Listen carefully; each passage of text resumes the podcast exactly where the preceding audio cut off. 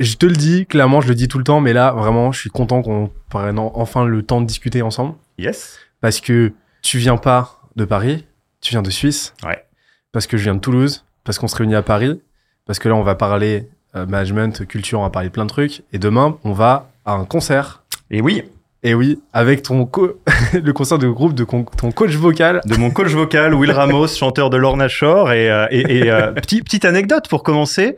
Je sais pas si tu te souviens, je crois qu'une des premières discussions qu'on a eues, euh, ça devait être parce que non, j'avais parlé avec Louise, votre super DRH, euh, parce que moi, forcément, on en reparlera, mais euh, petit, petit euh, métier RH, on va dire, de mon côté. Et je t'avais envoyé un message parce que je pense qu'il y avait une vidéo à l'ancienne dans laquelle tu avais un sweatshirt de métalleux avec marqué Lorna Shore sur les bras et tout. Et j'ai fait, Attends, mais Benoît, en fait, il est, il est, il est Lorna Shore, etc. Et de groupe, groupe un petit peu, on mettra un insert, hein, de, un petit peu brutal de, de ce qui se passe peut-être. Euh, et t'avais- Fire tout de suite.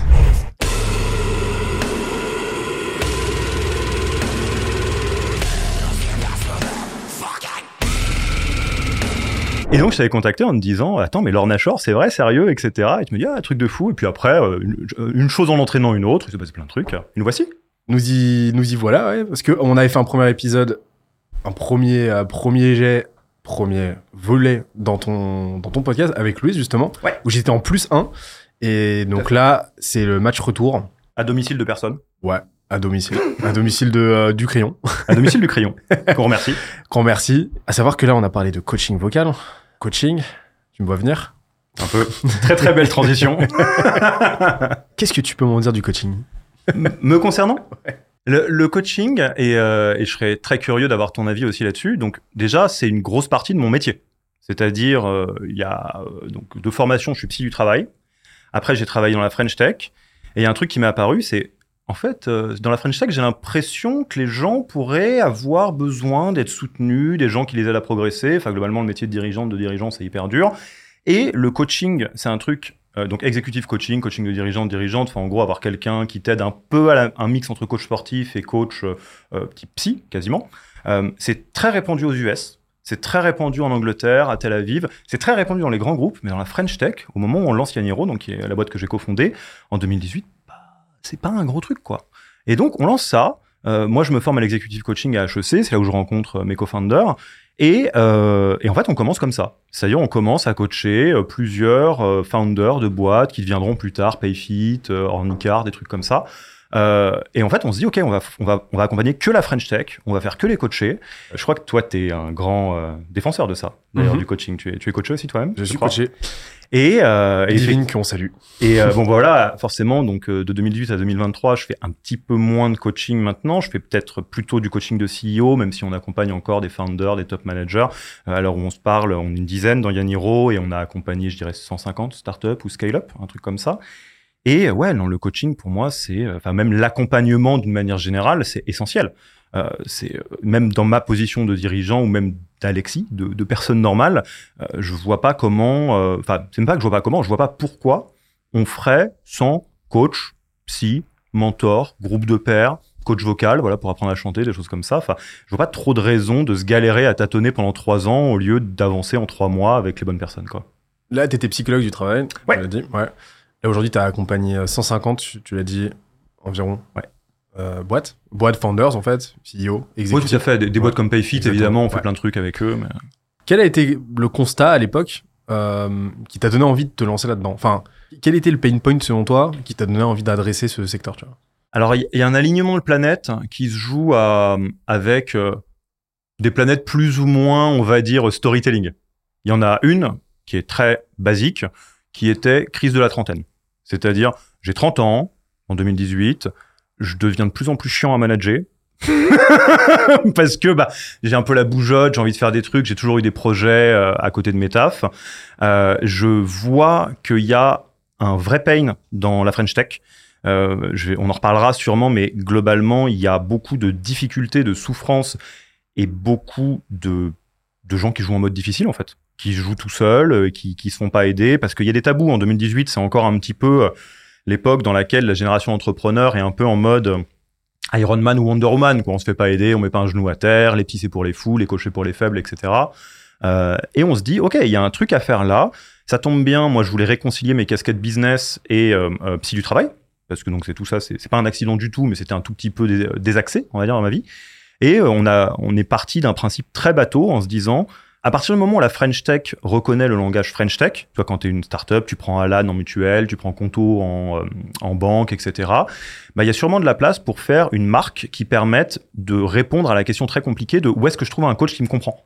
Parce que bah, toi, euh, ta coach, par exemple, si c'était une ancienne top manager de Danone qui te dit, euh, tu sais Benoît, c'est l'heure de faire ton directoire, là, c'est le moment où, tu- dis, mais attends, tu comprends pas du tout ma réalité, là. C'est un peu problématique. Et c'est pour ça qu'on a monté cette petite tribu de coachs dans laquelle, en fait, on a que des coachs qui sont des anciens serial entrepreneurs, des anciens VC, euh, des personnes qui parlent la langue, quoi, tout simplement. Ok. Tu as constaté un vrai besoin euh, au niveau de en fait, l'immaturité d'un secteur qui était quand même mm, naissant, d'un écosystème qui commençait à se fuseler, qui est extrêmement prolifique en fait pour brasser des talents assez juvéniles, plein de potentiel, mais qui manque de structure en fait, tout simplement parce que bah, euh, la, la moyenne du CEO euh, de la French Tech, il y a peut-être la moyenne d'âge est quoi ouais. Ouais, On dit pas bien vieux, Bah, donc, fatalement. Tu manques d'automatisme, tu manques de fondation euh, psychologique, euh, de- d'état d'esprit, tu manques de- d'outillage aussi intellectuel pour fuseler, pour te fuseler, pour fuser ta performance finalement. Et, et ça, c'est un truc qu'on a vu encore et encore et qui est encore vrai. Alors, on se parle, je crois. Dans la French Tech, il y a deux trucs qu'il faut garder en tête. La première, c'est que la French Tech, 90% de la French Tech, c'est des primo-founders qui gèrent des primo-managers, qui gèrent des sorties d'école. Le tout géré par des actionnaires qui ont jamais vu une crise économique. Parce que en 2008 et en 2001, ils n'étaient pas nés. Pour faire simple. Donc, ce que ça veut dire, c'est que c'est très très dur de monter des boîtes en hyper croissance, des boîtes comme Docto, euh, des boîtes comme Conto, etc. C'est hyper difficile. Et qu'en plus de ça, c'est des premières fois pour tout le monde. Toi, tu es là, euh, tu t'appelles Julien, tu es founder, euh, et à un moment donné, tu vas te dire, tiens, mais pourquoi je recruterais une DRH Ça a l'air d'être cher, et je vais peut-être réussir à me débrouiller, on va recruter, etc. Et là, tu es en train d'engranger de la dette RH, parce que tu savais pas c'était quoi le chose trap, évidemment, c'est ta première fois. Toi, tu es manager, tu as été nommé manager parce que tu étais le meilleur de la bande, euh, bah, pendant qu'on était, c'est pas 5-10, tu as ton meilleur sales que tu nommes head of sales, et tu as un coup sur deux, bah, le skill set de manager, il l'a pas, ou elle l'a pas parce que ça s'apprend.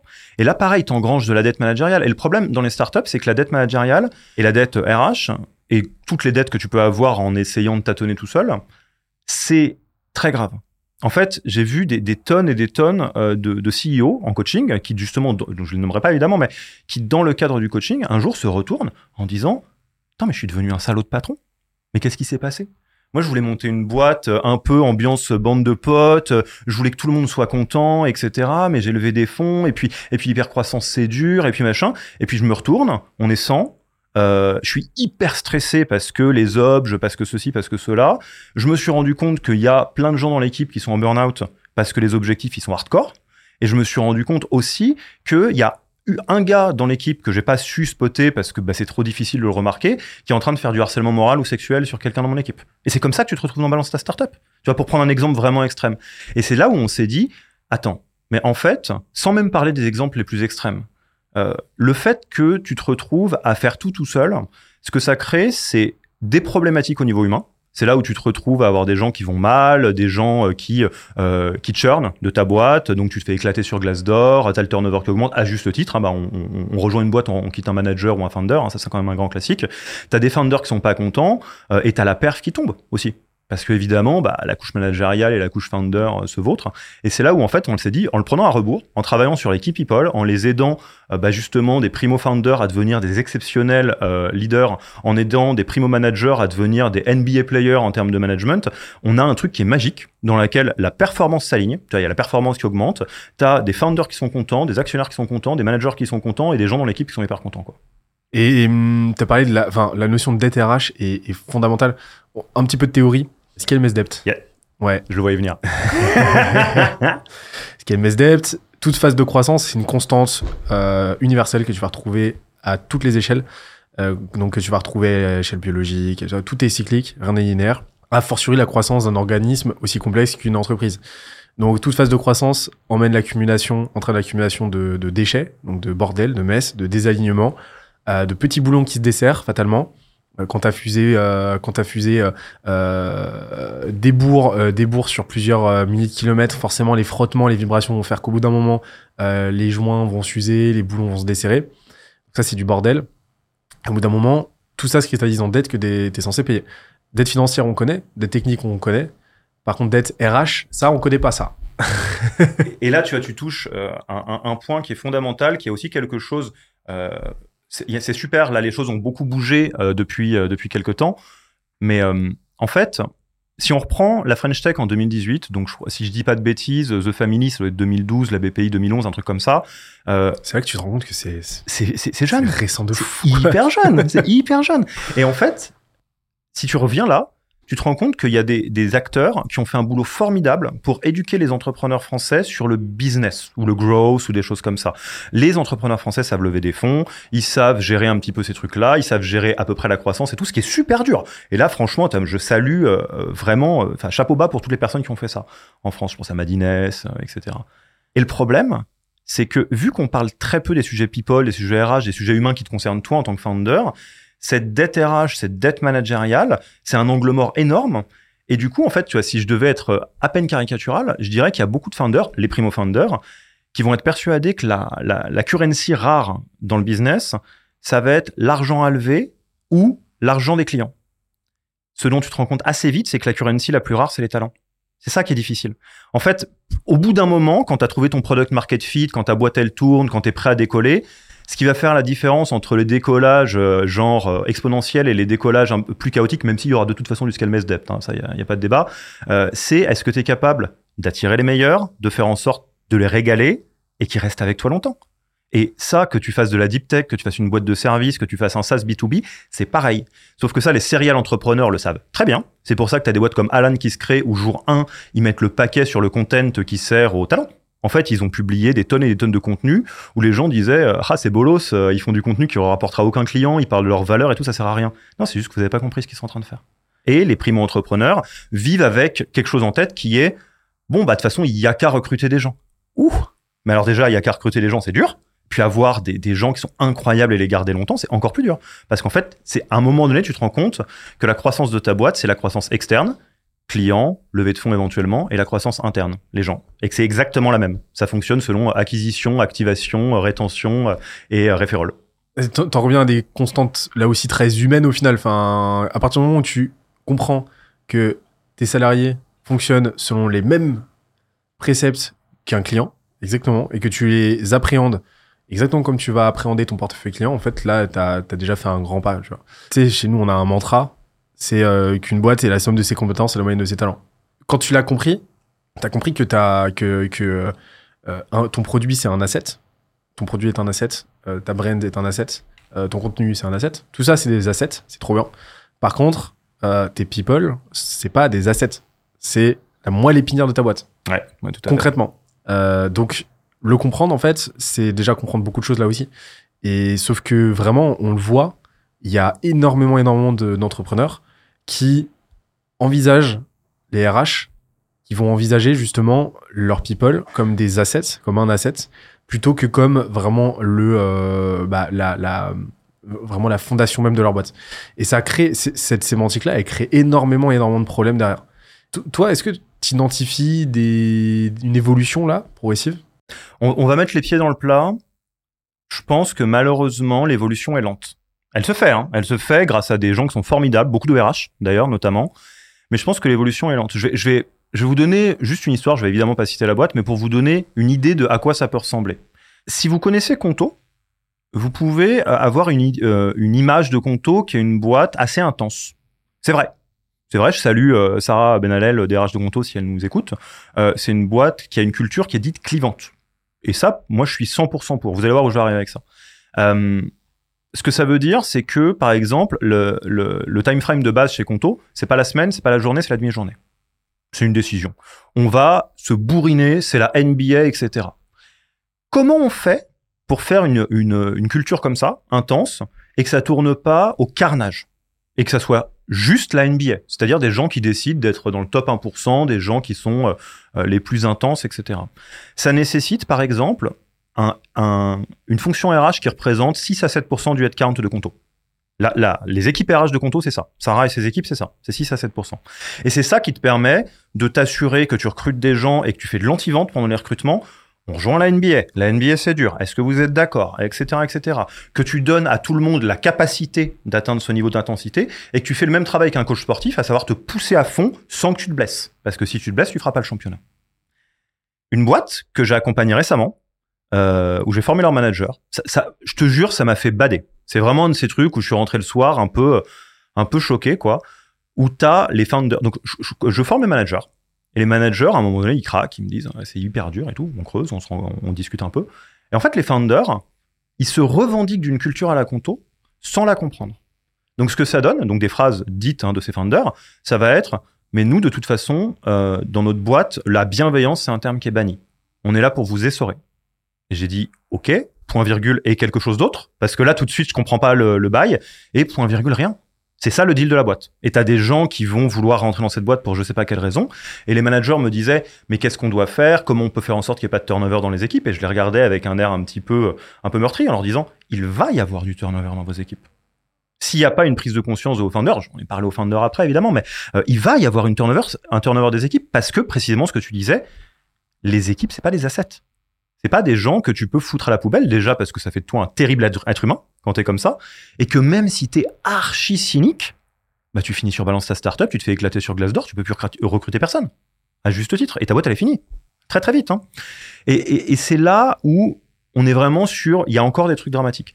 Il y a des choses qui évoluent, pour répondre à ta question, euh, parce que les founders se font coacher. Toi, typiquement, euh, je pense, euh, je, connais pas en profondeur la, bio de Benoît, mais je suis sûr que tu es un, gars très sympa. Tu dégages quelque chose de très doux, mais je suis sûr aussi qu'il y a des décisions et des manières de structurer Scalesia que tu as prises suite à du coaching ou à quoi que ce soit d'autre. Euh, en te disant, OK, je comprends mieux le game que je veux jouer avec Scalesia, j'en parle avec euh, mes amis, et euh, peut-être que ça t'a fait prendre des décisions qui sont très saines pour la boîte. Ça, c'est super dur d'y arriver tout seul. Moi, je suis pas capable. hein. J'ai moi-même mon coach, évidemment, parce que sinon, on est tous des petits poissons qui tournent en rond dans notre bocal crânien, incapables de voir si l'eau est propre ou sale. hein. Il faut que quelqu'un te sorte pour que tu regardes l'eau de loin en disant, ah non, mais ça, c'est nul. Et ça, c'est la, partie 1. C'est pour ça que j'ai fait Yaniro aussi. C'est pour le coaching, pour coacher les fondateurs, les fondatrices. Et de l'autre côté, tu as des, des gens qui structurent ça. Tu as la RH, tu as beaucoup de gens qui font des trucs très très très bien en RH, euh, en startup, qui commencent à euh, faire prendre conscience de bah, pourquoi il faut absolument structurer la fonction RH, pourquoi il faut investir 4 à 7% du headcount, et pourquoi il faut structurer euh, tout ça, parce que sinon, bah, ça fait des boîtes qui broient les gens. Et donc, je pense qu'on avance. Je pense qu'en 2024, on va avoir une énorme crise RH, euh, parce que va y avoir de plus en plus de DRH qui vont juste pas vouloir euh, bosser avec des founders qui sont, euh, on va dire, pas bons là-dedans et qui laissent trop de dettes RH s'accumuler.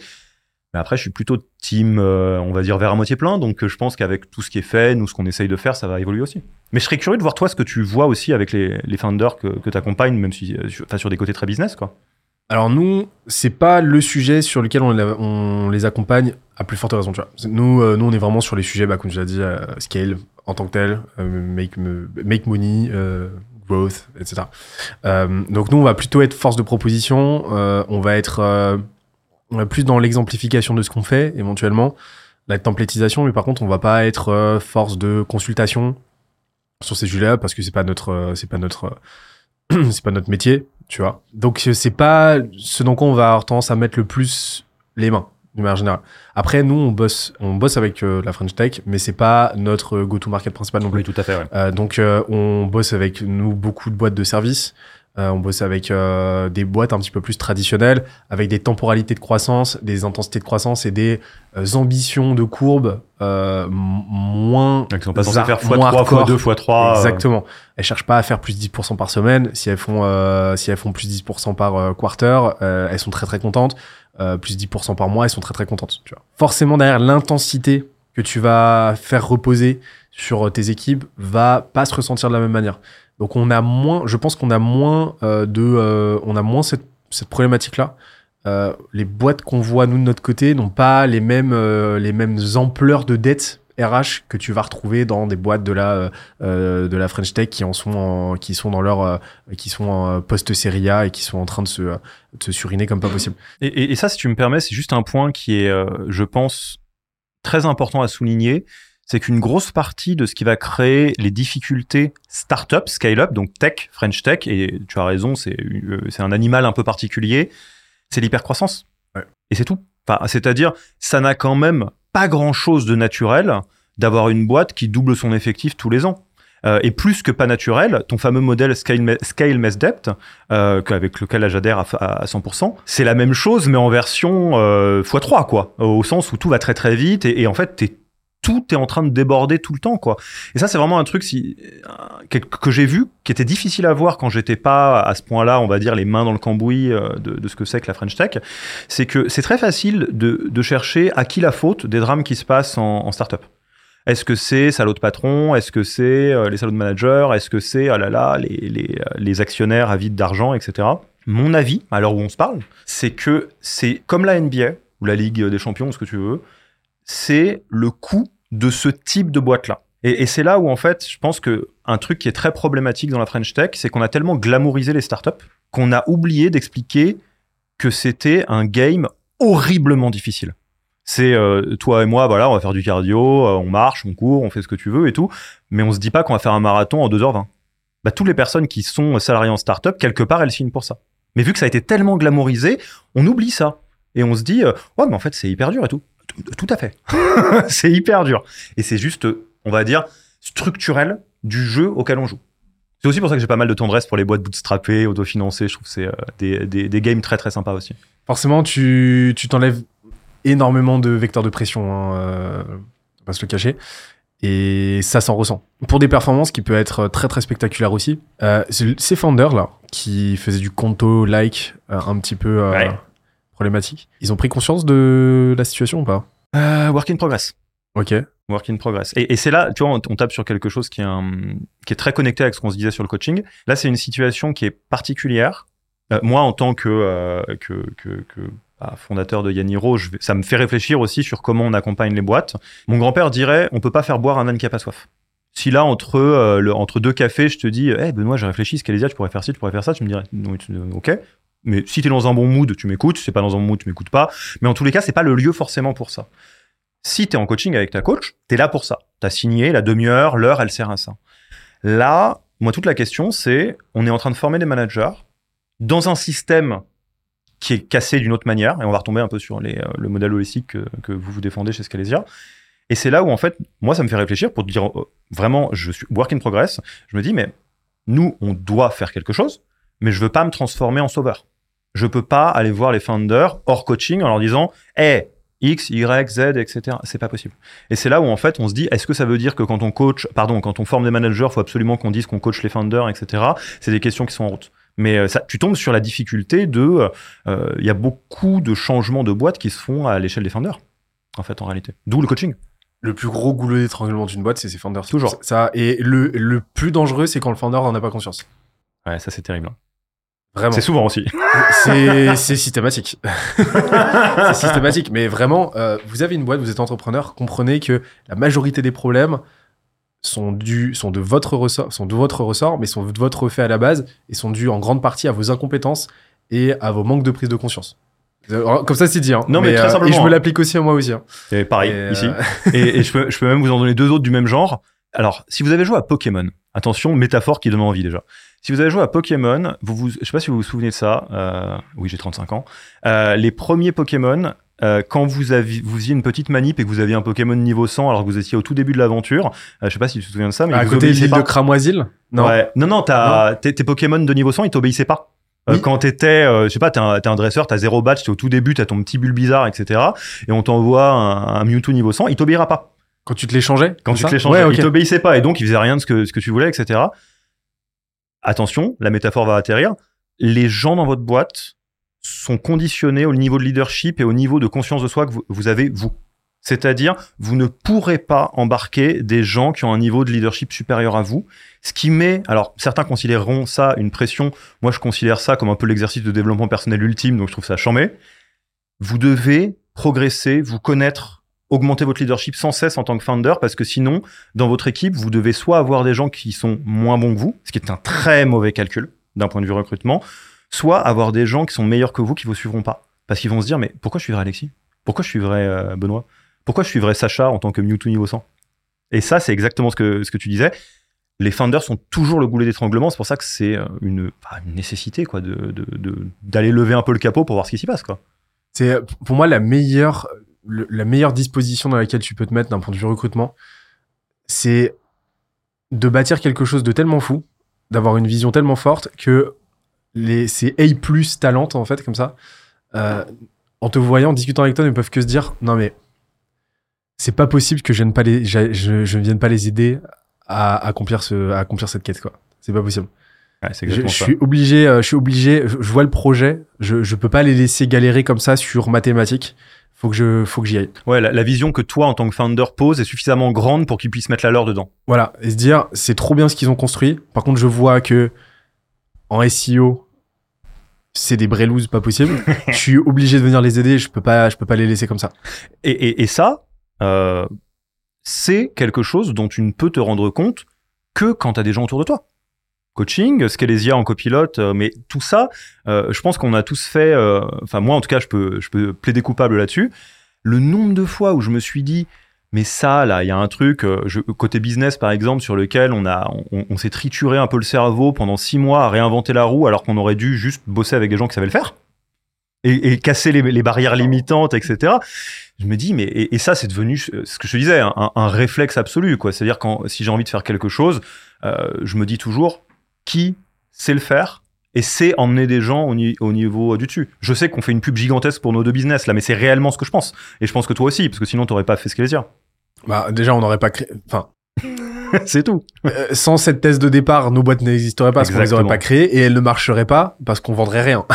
Donc, si on existe encore aujourd'hui, c'est que cette thèse-là, elle trouve un ancrage quand même dans un dans un réel euh, qui est bien qui est bien là, quoi. Euh, mais euh, mais oui, ça fait jamais de mal de, de placer. Il y a nos liens dans la description. tout à fait il y, a- il y a un code moins 20% avec euh, Yann Heroes qui les y a 20 Avec Will Ramos 20. exactement Et euh, est-ce que tu as des anecdotes un petit peu de. euh, Qu'est-ce que tu pourrais nous dire de ton, ton vraiment du coaching qui t'a le plus apporté en tant que, en tant que, que coach, tu vois, euh, qui t'a le plus marqué? Ou l'interven- pas forcément le coaching, mais l'intervention, tu vois. alors il y en a plein il y en a plein parce que forcément on a fait beaucoup de choses euh, C'est il y a qui te vient là spontanément. Ouais, celle- il y, en- il y en a deux qui me viennent, euh, je deux, deux différentes. Euh, T'en as une qui est réplicable parce qu'en fait c'est c'est moins la boîte et le sujet que la que le fond de l'histoire. C'est quand on peut résoudre des conflits entre associés. En fait, les conflits entre, asso- entre associés, je pèse mes mots, c'est horrible. C'est horrible. Je, je le souhaite à personne. Et et il y a un truc vraiment hyper tabou, euh, quelque chose qui est un peu qui, prend comparaison avec des couples horribles en fait, dans lesquels on peut s'enfermer pendant hyper longtemps et se dire que ça va aller, se dire que c'est normal, et toi, plus forte raison si tout le monde est primo founder, où tu te dis, bah, c'est peut-être ça, une association. Alors que, bah, en fait, non. Et en fait, pourquoi c'est horrible? C'est horrible parce que économiquement et d'un point de vue perte, ça va nulle part. Enfin, t'as une croissance qui se retrouve, alors là, pour le coup, euh, extrêmement bridée parce que tout va mal, t'as une boîte qui est euh, bicéphale, enfin, ça marche pas du tout. Et d'autre part, je pense qu'il y a assez peu de raisons, enfin, il y a assez peu de manières de se rendre aussi malheureux que dans une mauvaise associ- association business. Ta vie est un enfer. Et j'ai, euh, on a accompagné beaucoup de startups qui sont en conflit associé. C'est un truc tabou, c'est un truc dont personne ne parle. T'en parles pas aux gens autour de toi, t'en parles pas à tes, investisseurs. Ton copain ou ta copine à la maison en a marre de t'entendre parler de ça et te voit euh, devenir de plus en plus gris chaque jour. Et donc ça, quand on peut faire des résolutions de conflits associés, qu'il s'agisse de rabibocher les gens, les réaligner ou un départ, ce qui est ok, mais avant les avocats, tu vois, avant que ça se passe mal, le divorce, euh, etc. Euh, ça, pour moi, c'est des moments où je me lève le matin en me disant, ok, on, fait un super bon boulot et, je suis content qu'on existe, quoi. Et euh, tu vois, typiquement, donc je peux évidemment pas citer les boîtes, mais je peux parler d'une boîte qu'on n'a pas accompagnée, mais où je sais que le founder est, euh, est, s'est outé là-dessus. Enfin, il, il, en a parlé, je le remercie. C'est Guillaume Moubèche de l'Empire, l'Emlist, où en fait, euh, bah, derrière la réussite absolument flamboyante de ces boîtes, euh, il y avait euh, un, malheur quotidien lié à une mauvaise association, quoi. Et, ça, typiquement, ça, ça me parle beaucoup. Et, l'autre, c'est un autre cas, je il me plaît bien parce que je le trouve charmant. Et, je trouve, ça, ça, me donne vraiment foi dans beaucoup de choses auxquelles je crois sur le jeu startup. C'est donc une boîte qui est une licorne maintenant, on peut pas la citer. Un des founders, en fait, le CTO, en fait, il se rend compte qu'il n'a pas très envie d'être CTO. C'est un peu un génie euh, de la tech, euh, il a créé tous les trucs from scratch, etc. Management, pas trop sa cam. Déjà, donner un Oscar à cet homme. Je veux dire, quelqu'un qui a une grande, grande conscience de lui. Et donc, il recrute un CTO qui est euh, vraiment un, un- dieu vivant, la boîte d'école dix fois plus, etc. Se pose la question, je fais quoi maintenant? Il fait un coaching là-dessus. Et c'est très marrant On fait des sessions, on fait des sessions. Au début, il me fait ouais, non, mais je vais faire ci, je vais faire ça, ou alors je vais faire rien, ou alors je m'en fous. Enfin, de toute façon, maintenant, je peux faire un earn-out et être, euh, enfin pas un earn-out, mais un cash-out et être euh, euh, rentier. Enfin, ça va le faire, etc. Et moi, en tant que coach, je l'accompagne tranquillement, mais je me dis, il y a un truc qui cloche. Je me dis, ça, ça va trop vite. Le, le, le gars va trop vite sur un truc, c'est son bébé, quoi. C'est sa boîte et tout, c'est pas rien. Et là, il me dit tranquillement, non, bah, en fait, ça va aller, quoi. Et en fait, session 5 ou 6, un truc comme ça, donc c'est des sessions d'une heure et demie. Il arrive, et, franchement, je vous, je vous plaisante pas, ça se passe sur un point virgule. Il s'effondre en sanglots. Il s'effondre en sanglots. Et là, il me dit non mais en vrai c'est dur et qu'est-ce que je vais faire? Et puis et je suis triste mais je sais même pas trop pourquoi parce que j'ai confiance en tout le monde et machin. Et en fait, on se rencontre, on fait un petit dessin sur le tableau blanc derrière en refaisant les sessions les unes après les autres et on se rend compte que ça dessine mais trait pour trait la courbe du deuil. Exactement ça. Au début, il était dans le déni. Il me dit non mais bon c'est pas très important. De toute façon je m'en fous etc. Je suis riche machin. Après il est en colère.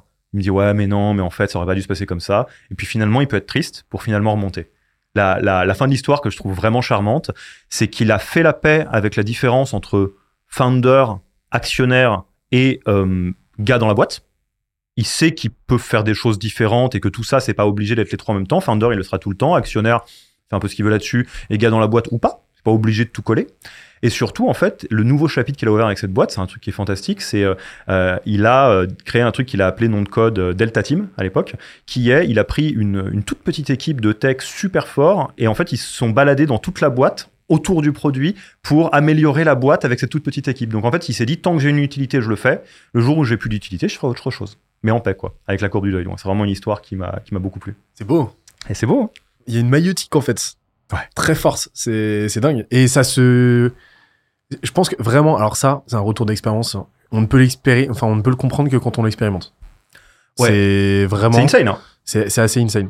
Et ça t'amène à sortir des, à sortir des, des verbatims, à sortir des, euh, sortir des dingueries en fait que tu, tu, te- tu ne pensais pas pouvoir formuler. C'est c'est dingue. Il y a, y a un truc, enfin, ce que je disais, je suis très, euh, très défend, enfin, ouais, si, défenseur, je pense, on va dire, même ambassadeur de coaching, thérapie et tout. Enfin, il n'y a pas de raison de, on peut prendre soin de son corps avec du sport, on peut prendre soin de son, euh, de, l'intérieur, euh, de, plein de manières. Et il y a un truc qui est trop marrant. Et c'est ce fameux, ça s'explique pas. Et je pense que tu l'as déjà vécu des tonnes de fois euh, en, coach ou ailleurs. Euh, c'est les révélations qu'on a dans ces moments-là. Un, elles arrivent de on ne sait pas où.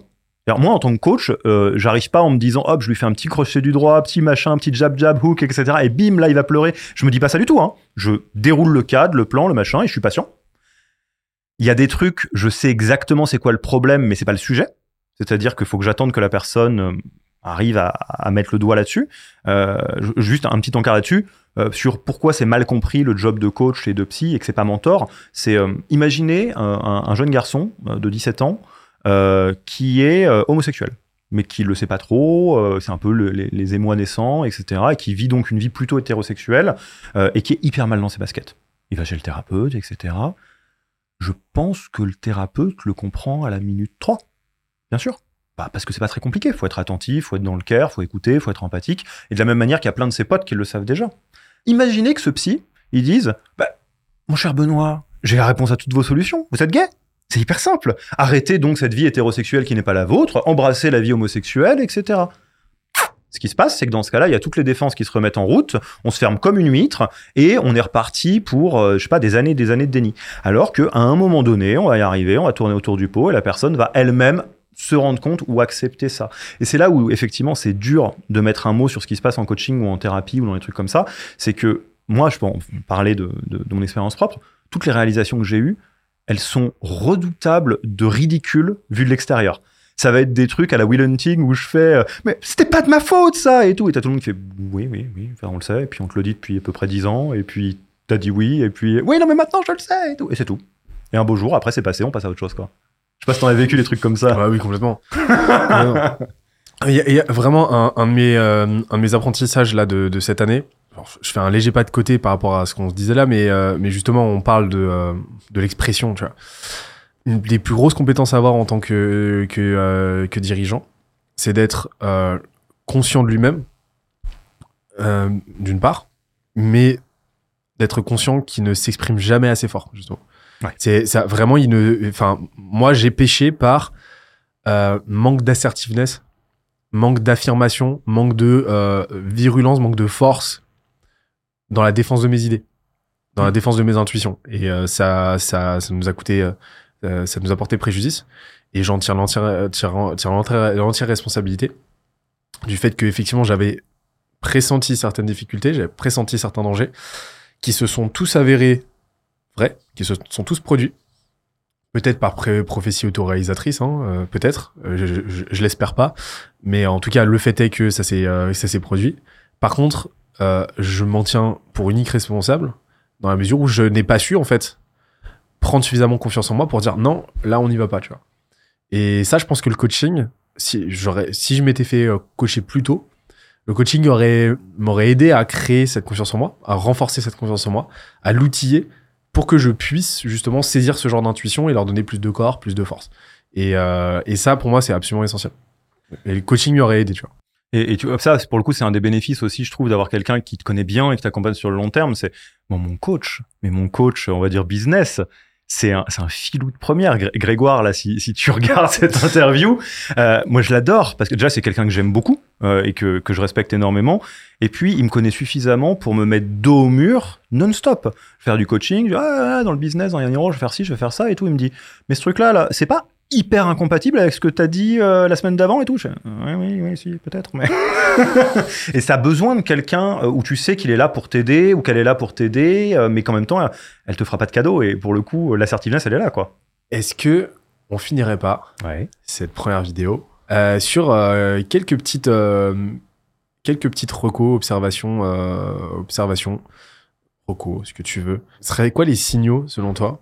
Que un entrepreneur, que un salarié, un exécutif devrait euh, identifier qui pourrait potentiellement nécessiter un coaching On a toujours besoin d'un coaching. Oui, en préventif, après, il y a des arbitrages euh, budgétaires, il y a des la Exactement. réalité, c'est normal. Mais euh, que là, l'intervention d'un coach pourrait s'avérer vraiment de l'ordre de l'urgence. Alors, je vais quand même commencer par le préventif avant le curatif. Pour moi, la situation numéro une, c'est ce que je vais, on va appeler plutôt de la prise de périmètre que de la prise de, euh, de poste.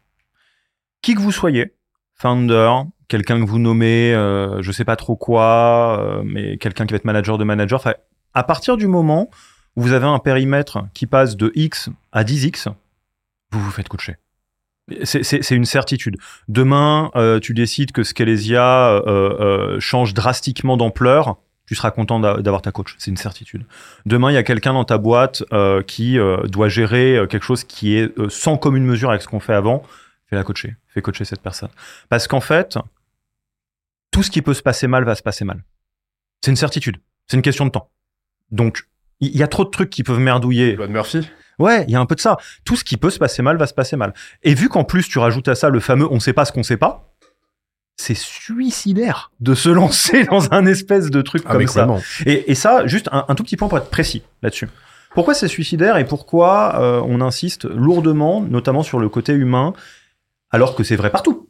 Si demain euh, on commence à apprendre un nouvel instrument de musique, euh, tous les deux, bah, au début on sera nuls. Et c'est comme ça, c'est la vie quoi. On démarre tous ceinture jaune si on est très talentueux, blanche pour tous les autres, et puis les ceintures noires, faut grinder le tatami, il n'y a pas de choix.